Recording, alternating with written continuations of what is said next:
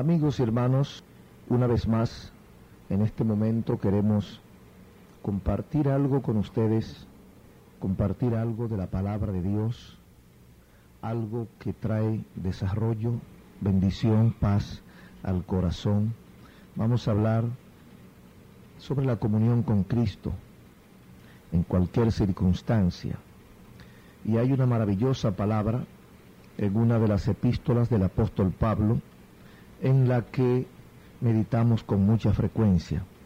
Primera Corintios capítulo 1, 9, notamos que él hace un llamado, que es un llamado que sale del corazón de Dios, de algo y a algo, no solo del mundo, sino y el pecado en sus manifestaciones visibles y comunes, sino de todo el orden y esquema natural de las limitaciones adámicas y humanas.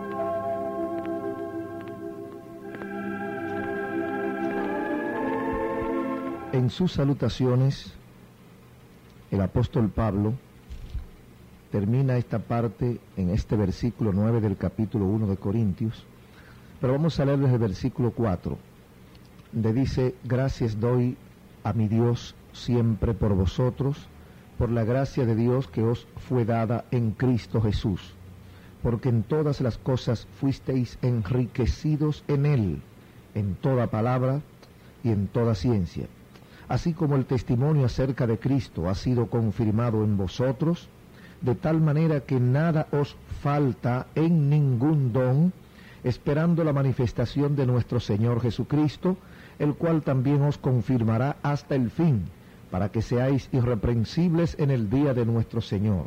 Fiel es Dios, por el cual fuisteis llamados a la comunión con su Hijo Jesucristo, nuestro Señor.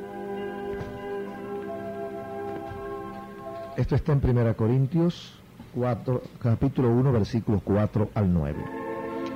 Es una hermosa palabra, una palabra que hace un llamado del corazón para todos los hijos de Dios, para todos nosotros. Somos llamados y somos invitados, no solo del mundo y el pecado, sino de todo el orden y esquema natural de lo que conforma este mundo de limitaciones humanas. El llamado suena hoy por el poder del Espíritu Santo en las profundidades de nuestro corazón. Pudiera tomar formas diferentes, pero somos conscientes que es la voluntad de Dios llamándonos personalmente a cada individuo, nos está llamando fuera del el orden natural a una vida del Espíritu, fuera de un orden que originalmente fue bueno, pero que ha sido corrompido, que ha sido adulterado, ha sido torcido por la mano y la voluntad del hombre. Entonces el Señor, a través de Pablo, es algo específico, hace un llamado a salir de.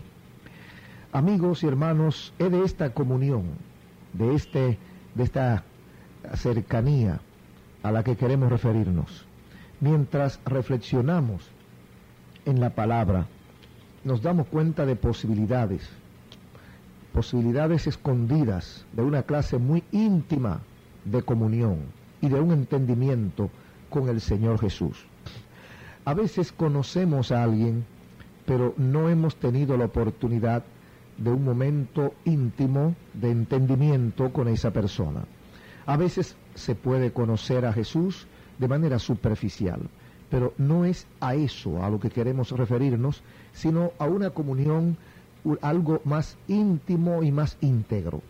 Debemos tener, por supuesto, una base común para esa comunión.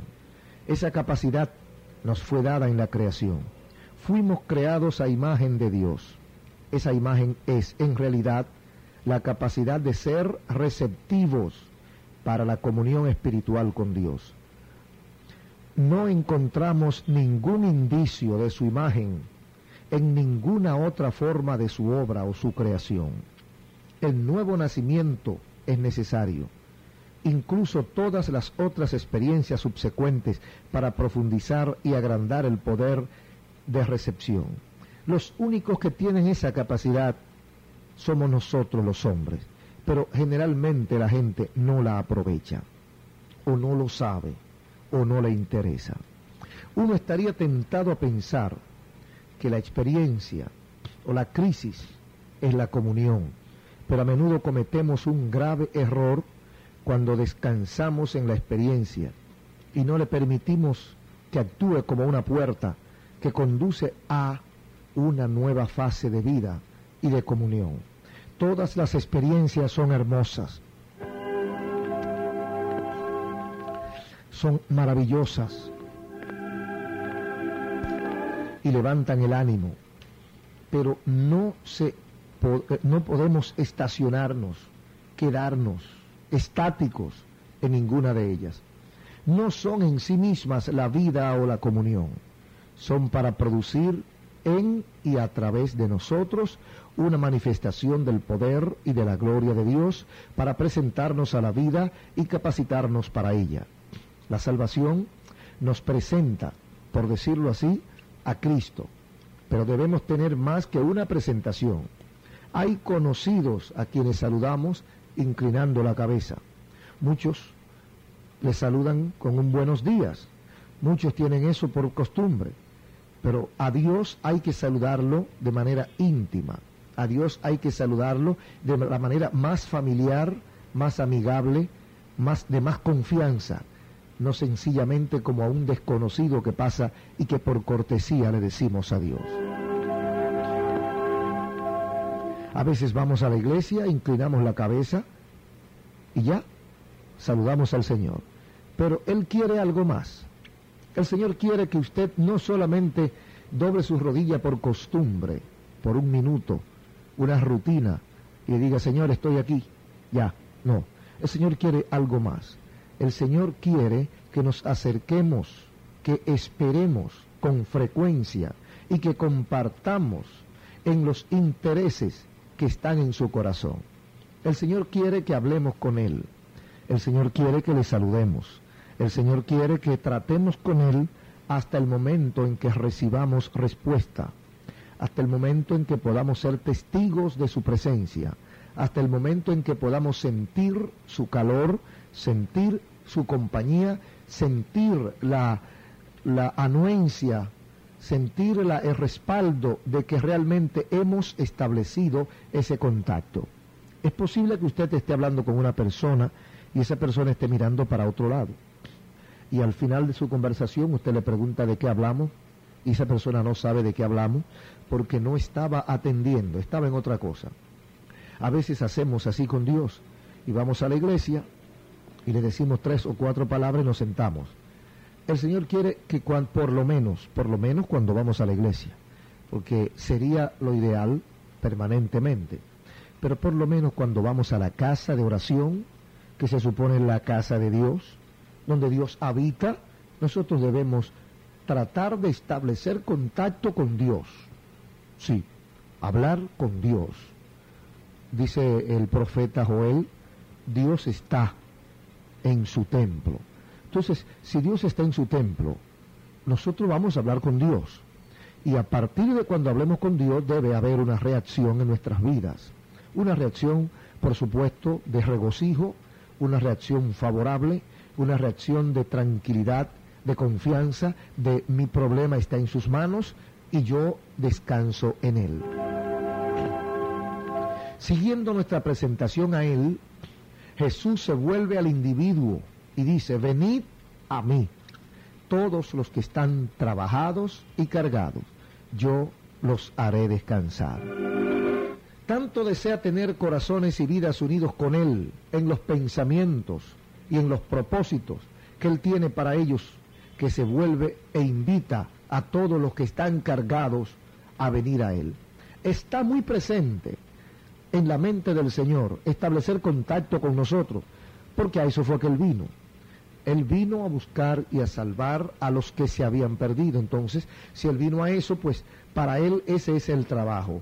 Él, lo, él alcanza su objetivo cuando establecemos esa comunión con Él.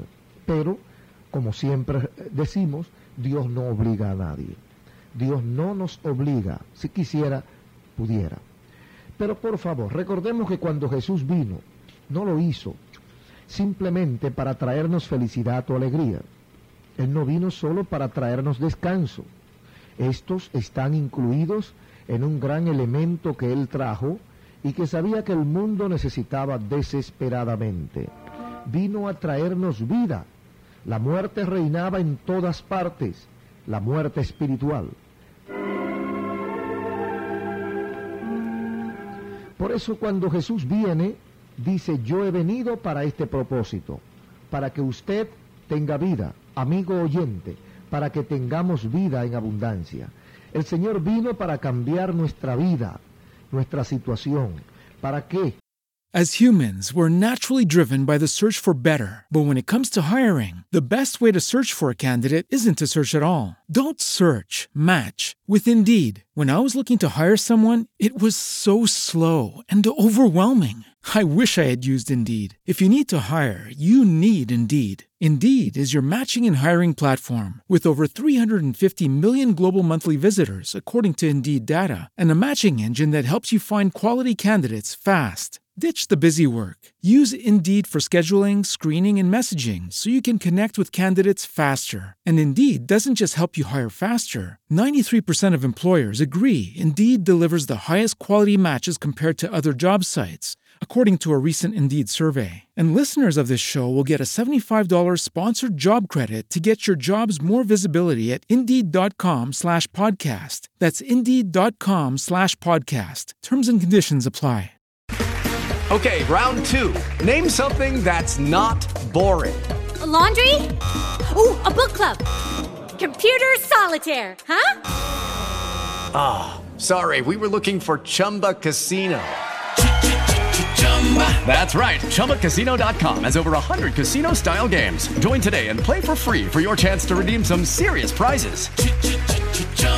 ChumbaCasino.com. No purchase necessary. Full prohibited by law. 18 plus terms and conditions apply. See website for details. A partir del momento en que usted conoce al Señor o conozca al Señor, usted no sea el mismo. Usted en usted, en nosotros, se produzca un cambio. Un cambio altamente positivo un cambio que nos haga poner el rostro hacia donde traíamos las espaldas y viceversa. Un cambio que significa dar la vuelta, un cambio que significa renunciar, renuncia, renunciar al mundo, renunciar al pecado, renunciar a esa vida que teníamos. Un cambio que representa una transformación. He venido para este propósito para que tengan vida y la tengan, pero que la tengan como la tengan en abundancia. No solo vida suficiente para poner en ellos un pequeño aliento y quizás llevarlos al cielo, sino vida para que se extienda en, en un abundante despliegue de Dios. No sabemos mucho de esta vida abundante y por eso la gente se pierde. Pero cuando hablamos de algo abundante, yo entiendo algo como que rebosa, algo como que traspasa los límites es como cuando una copa o un vaso o una taza, usted lo llena y después que está lleno le sigue echando. Entonces se rebosa y con cualquier movimiento se va a derramar y le sigue echando y se bota o se sale. Cuando la vida en abundancia de Dios viene a nosotros, sobresale. Y al repletarse, entonces la gente se da cuenta y la gente nota que tenemos abundancia tenemos mucho y como tenemos, queremos dar.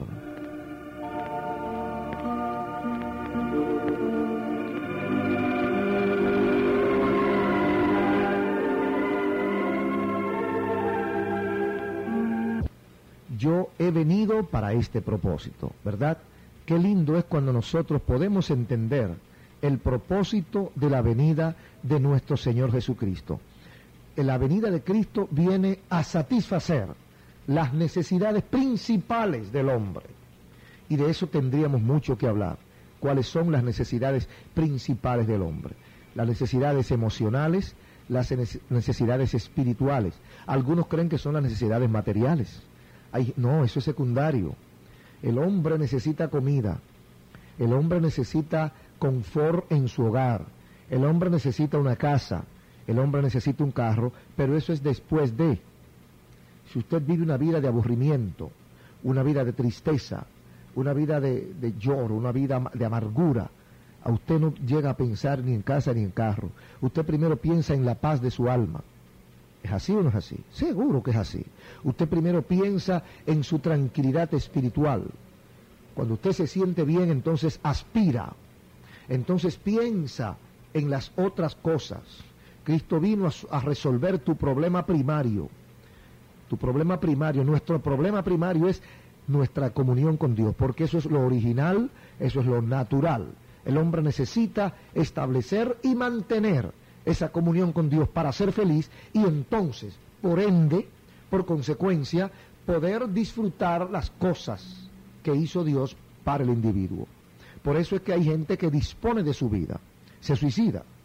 Y no se suicida porque le falte una casa, o porque le falte un carro, o porque le falten 100 pesos en el bolsillo. Se suicida por un problema grave que tiene en su alma. Se suicida porque dice, ¿para qué quiero vida? Fíjese que muchas veces, muchas veces, la mayoría, los suicidas son gente adinerado, a veces famosos, personas famosas, personas que mucha gente dirá, ojalá yo llegara al nivel de esa persona.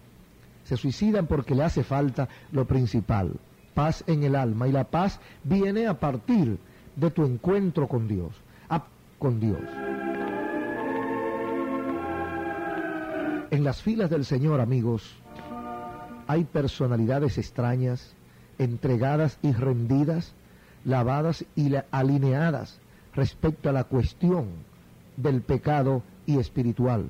Pero salimos de un mundo de pecado, de una costumbre divorciada de la voluntad de Dios, y ahora venimos a poseer esta maravillosa vida en Cristo Jesús.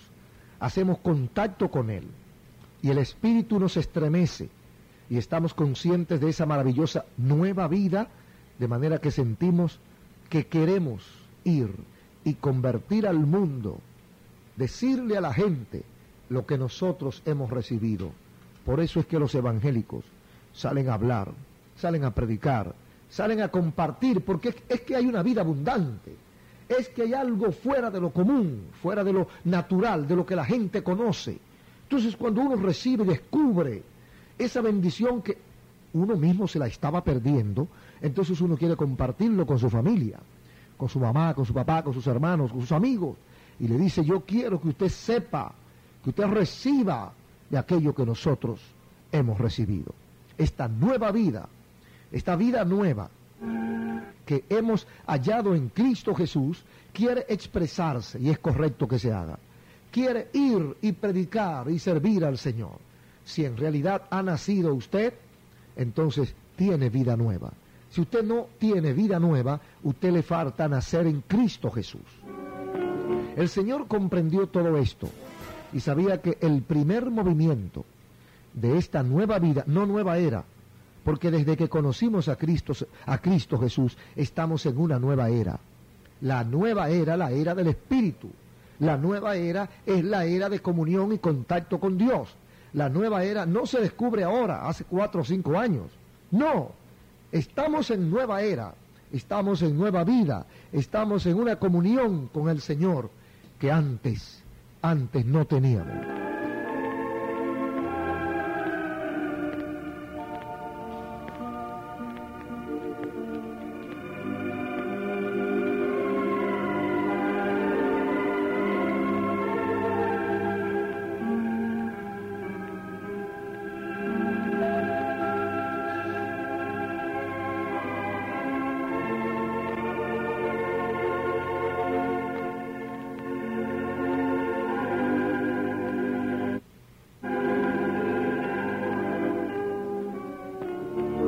La voz del Señor, repetimos, nos invita a venir a Él. Pero a venir a Él, eso está en 11.28 de San Mateo. Venid a mí los, todos los que estáis cargados y cansados, etcétera, yo los haré descansar. Venir a Él. Pero fíjese que no le dice a usted cómo venga. Sencillamente le dice que venga. Venid a mí. ¿Cómo o cuál es su situación? cuál es su problema, cuál es su carga, cuál es su cadena, cuál es su debilidad, cuál es su dificultad en sí, cuál, cuál es la situación suya. Esto no es, en este momento, esto no es lo que se está cuestionando. Se está planteando una renuncia. El Señor está haciendo una invitación que necesita ser respondida o rechazada. Cuando usted, cuando nosotros escuchamos el mensaje del Evangelio, se crea una situación nueva, comprometedora hasta el máximo. Es una invitación de alguien que nos ama.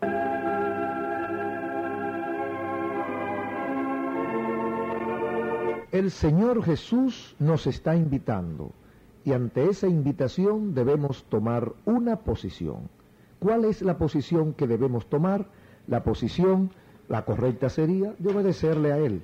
La correcta sería de hacer su voluntad o de, de proceder a ese llamado que Él nos hace. Nos hace el llamado sin tomar en cuenta quiénes somos, nos hace el llamado sin tomar en cuenta nuestros problemas, nuestros problemas de manera directa y específica, sino nuestros problemas generales. Es decir, vengan como estén, vengan cual estén, vengan cual sean, vengan así, vengan así como están. No, Señor, que yo estoy sucio, ven así sucio. Señor, yo estoy preso, ven preso. Yo estoy, y no importa, usted pone ahí su apellido, usted pone ahí su problema, usted pone ahí su carga. Mira, Señor, que yo tengo un esposo que es un problema. Mira, Señor, que yo tengo una esposa que es dificultosa. Mira, Señor, que yo tengo unos hijos así. Mira, Señor, que yo tengo un empleo que no me permite. Mira, Señor, que yo tengo una costumbre. No importa. Oye bien, no importa. Al, al paralítico o al ciego, al enfermo o al sano, al que no sabe leer como aquel que es intelectual, al que no tiene un centavo para comer como aquel que tiene millones que no los conoce, al que está libre como al que está en la cárcel, al que está sano como al que está enfermo, al que tiene muchos problemas que no, lo, que no puede con ellos, como aquel que, que, no sabe cuál problema tiene, que, no, que no, no, no tiene problema. A todos les dice igual, venid a mí. Número uno, venid a mí, es una invitación. Número dos, los que están cansados. Si usted no se siente cansado de nada en la vida, pues entonces no venga. Si usted cree que no necesita el médico, pues no vaya a la clínica, no vaya al consultorio. Ahora, si usted tiene algo en su vida, en su corazón, en su mente, que está agobiando, que le ha quitado la tranquilidad y la paz de su alma, entonces a usted le habla el Señor. Venid a mí los que están cansados, los que tienen cargas encima. ¿Para qué y por qué vienen a Él? Porque yo los haré descansar. Yo creo que más tierno, más hermoso, más sincero de ahí, no se puede hacer una invitación. Fíjate que, fíjese que el Señor no está buscando amigos distinguidos, está buscando personas necesitadas para darle lo que esa persona necesita. Si cree usted que necesita algo de Dios, si cree usted que debe venir al Señor, si tiene usted algún tipo de carga que está afligiendo su vida, yo quiero que oremos en este momento y usted ponga su carga a los pies de Jesucristo. No importa que sea una enfermedad, no importa que sea una situación difícil en su, en su familia, el Señor Jesús quiere y el Señor Jesús puede. Son palabras sencillas, pero no encierran ningún tipo de magia. Sencillamente ese es el Evangelio de Jesucristo. Venir a mí los que están cargados, los que tienen el yugo, ven con tu yugo, ven con tu carga, ven con tu problema y a partir de tu encuentro con Jesús es cuando las cosas van a cambiar. Hay algunos que quieren cambiar antes de. Hay algunos que quieren quitarse la carga para entonces venir a Jesús. No, eso no es lo que dice la Biblia. La Biblia dice que vengas cargado, que vengas sucio, que vengas esclavo, que vengas encadenado, que vengas enfermo, que venga tal cual estás. Y entonces aquí, aquí otro gallo va a cantar. Eso te lo aseguro. No importa quién tú seas, no importa dónde, esté, dónde te muevas, otro gallo cantará. Es decir, habrá otro canto en tu boca, pero debes venir a Jesús, sí. Y no debe hacerlo muy tardido, debe hacerlo ya. El Señor Jesús quiere y puede ayudarte. Así que yo voy a orar, en un minuto estaremos orando. Padre, en el nombre de Jesús, presento a ti cada persona en este momento ha estado en nuestra sintonía y ha sentido que tú has hablado a su vida. Sálvale, perdónale, libértale, rompe todo tipo de cadena, Señor, y lávale con la sangre derramada en el Calvario. Escribe su nombre en el libro de la vida. Si alguno está enfermo, yo te ruego que toque su cuerpo y levantes, lo levante de ese lecho y reprendo el espíritu de enfermedad. Y en el nombre de Jesús ordeno liberación, salva, sana y liberta. En el nombre de Jesús y apoyados en tus promesas, lo hemos pedido y lo creemos. Recibimos tu bendición. Muchas gracias. Por Jesús te lo pedimos. Su hermano Ezequiel Molina Rosario le invita para que esta noche asista a una iglesia y crezca en el Señor.